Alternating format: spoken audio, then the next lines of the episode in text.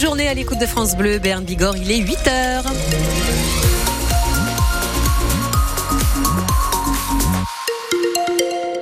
Nous sommes samedi le 27 janvier, un début de journée qui démarre euh, la tête dans le brouillard, au sens propre comme au sens figuré. Mais une fois dissipation, tout ira mieux. Vous verrez, belle journée en perspective avec des températures très agréables, un petit peu trop élevées, mais on en profite quand même jusqu'à 19 degrés. Ce matin, attention, il fait encore un petit peu frais. On en parle juste après ce journal qui démarre maintenant. Marion Aquilina, la mobilisation des agriculteurs se poursuit malgré les annonces du gouvernement. Ils étaient une dizaine d'agriculteurs hier au rond-point du péage de Pau où ils ont suivi les annonces de Gabriel Attal en regardant un ordi portable branché sur un groupe électrogène et il y avait le secrétaire général de la FDSEA des Pyrénées-Atlantiques, Marc Dupouille. Il dit attendons de voir comment tout ça va s'appliquer chez nous. Il a amené des sujets génériques dans lesquels s'inscrivent plein de sujets euh, plus locaux qui doivent rentrer dedans. Euh, il a parlé du loup, on a un sujet avec l'ours, on a un sujet avec plein d'autres prédateurs. Ça doit décliner, ça doit décliner, voilà. Alors. Et il a dit qu'il allait pas lâcher, mais on va pas le lâcher. JA et FNSEA vont être euh, à l'affût si nous, on n'a pas forcément la connaissance juridique pour savoir le, le, contenu des arrêtés des décrets qui sont sortis. JA et FNSEA vont être là pour, euh, pour être à la veille là-dessus. On ne le maîtrise pas localement, on a besoin d'avoir cette vue et, de l'évolution là à, à, court terme, à très court terme. Là, hein. Gabriel Attal a annoncé beaucoup de choses hier. La plus emblématique, c'est la suppression de la hausse de la taxe sur le gasoil non routier. Le GNR, Mathilde Romagnan car c'était l'une des principales revendications du monde agricole, tous secteurs confondus. Cette taxe sur le gazole non routier devait augmenter progressivement jusqu'en 2030. Ça ne sera pas le cas. C'est une sorte de remise directe à la pompe avec une avance sur trésorerie dès le mois prochain de 215 millions d'euros. Autres annonces du Premier ministre, une simplification des normes.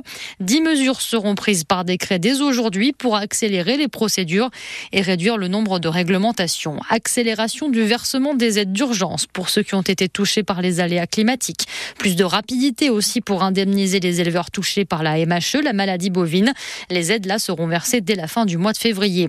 Des aides d'urgence aussi pour la filière bio en souffrance avec une enveloppe de 50 millions d'euros. Et puis les lois Egalim. Gabriel Attal annonce un renforcement des contrôles auprès des industriels. Trois entreprises seront d'ailleurs lourdement sanctionnées pour ne pas avoir payé les producteurs au juste prix. Et donc malgré tout cela, les agriculteurs continue de manifester. Hier, sur l'autoroute A64 à hauteur de Tarbes, 200 tracteurs étaient mobilisés. Aujourd'hui, les opérations escargot continuent au niveau du rond-point du péage Pau-Centre à partir de 10h. Les éleveurs transhumants, eux aussi, fixent des rendez-vous. Midi au Super U de Bénéjac pour la vallée de Louzoum. Midi aussi au rond-point d'Izeste pour la vallée d'Osso. Et puis on va aller voir à Pau aussi cet après-midi les tracteurs. Départ de Mazerlezon en début d'après-midi vers le Leclerc et après tracteurs et remorques jusqu'au parc Beaumont et passage par la gare de Pau. Dans ce contexte aussi, prudence sur les routes parce qu'il y a beaucoup de monde plus que d'habitude, plus de camions surtout qui ne peuvent pas emprunter l'autoroute à cause des blocages. C'est le mot relayé par euh, les secours et la gendarmerie. Vous écoutez France Bleu, Berne Bigorre, quasiment 8h04. Euh, à l'info ce matin, Marion, c'est aussi à Pau avec les coups de feu à Housse des Bois. Plusieurs épisodes cette semaine, parfois même en journée, comme c'était le cas jeudi. Tout cela dans un contexte de lutte de territoire et de trafic de stupéfiants, avait rappelé le procureur de Pau.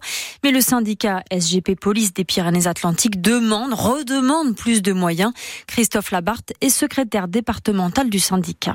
Actuellement, là, mes collègues sont pris sur les barrages des agriculteurs. On a aussi euh, des problématiques avec euh, les gens du voyage. Donc euh, tout le monde est occupé à plein de tâches. C'est difficile de pouvoir être partout à la fois alors que justement ces quartiers qui portaient le nom de quartiers de reconquête républicaine à la base devraient être euh, justement l'objet d'une attention toute particulière, d'autant que le parquet a encore répété lors de l'audience solennelle qu'il fallait euh, continuer ces opérations de entre guillemets harcèlement dans ces quartiers-là pour faire la chasse au trafic de stupéfiants et ça nécessite des moyens humains et des moyens matériels. Une vingtaine de fonctionnaires supplémentaires permettrait de pouvoir respirer à tous les niveaux.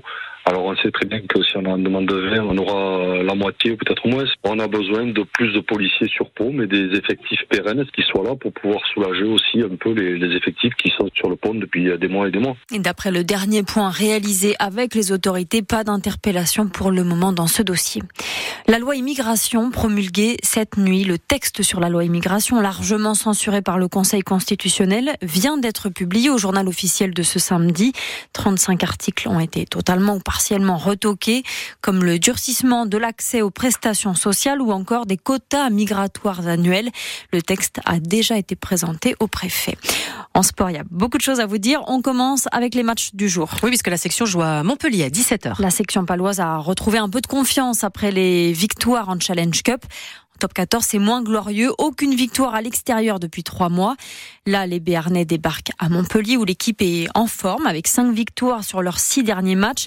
Donc c'est intimidant, mais la section va bomber le torse, promet un des entraîneurs, Geoffrey Lannepetit. Flipper, non. Après, on se dit que justement, il va falloir qu'on aille chercher des ressources ailleurs, qu'on soit très fort dans d'autres endroits parce que on sait que là, c'est là qu'ils vont appuyer, déjà de par leurs caractéristiques d'équipe. Puis vous savez, des fois, c'est quand euh, on est vraiment dos au mur qu'on a tellement peur de se faire euh, passer dessus qu'on se transcende et que finalement euh, c'est une bonne surprise. Je pense que déjà ça passera par euh, concrétiser nos temps forts pour être capable de mettre la pression sur l'équipe qui reçoit. Montpellier, certes, ils vont beaucoup mieux, mais ils ont interdiction de perdre à domicile. Donc plus on va être capable de tenir le match, de leur mettre la pression, de scorer sur nos temps forts et d'être taille-taille avec eux sur le score. Et plus c'est eux qui vont avoir la pression de reperdre une fois de plus. Et dans ce cas, soit on ramènera des points, soit on gagnera, mais en tout cas on leur donnera pas une victoire facile. Moi je vous redonne l'heure Montpellier, section palois, c'est à 17h à vivre en intégralité à l'écoute de France Bleu Béarn Bigorre. On a regardé les compositions pour le match.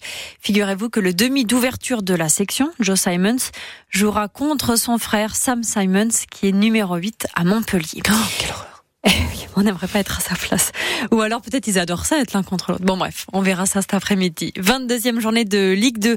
Ça c'est le programme de début de soirée. Le Pau FC joue à Annecy à 19h. Rencontre à suivre là aussi sur France Bleu Béarn Vigor. Pau est 10e du championnat et Annecy est 17e. L'élan Bernay a, a, gagné contre Fosse-sur-Mer aux prolongations. C'était hier soir 97-90. Parfait pour que l'élan remonte à la 8e place de Pro B. Joli suspense aussi hier soir pour les handballeurs de l'équipe de France. En demi-finale, les Bleus ont éliminé la Suède avec une victoire 34 buts à 30 après prolongation. Les Français étaient menés à quelques secondes de la fin du temps réglementaire. Ils ont réussi à égaliser à la dernière seconde grâce à un tir d'Elohim Prandi. Demain, finale à 17h45. La France retrouve le Danemark, vainqueur de l'Allemagne, 29 à 26.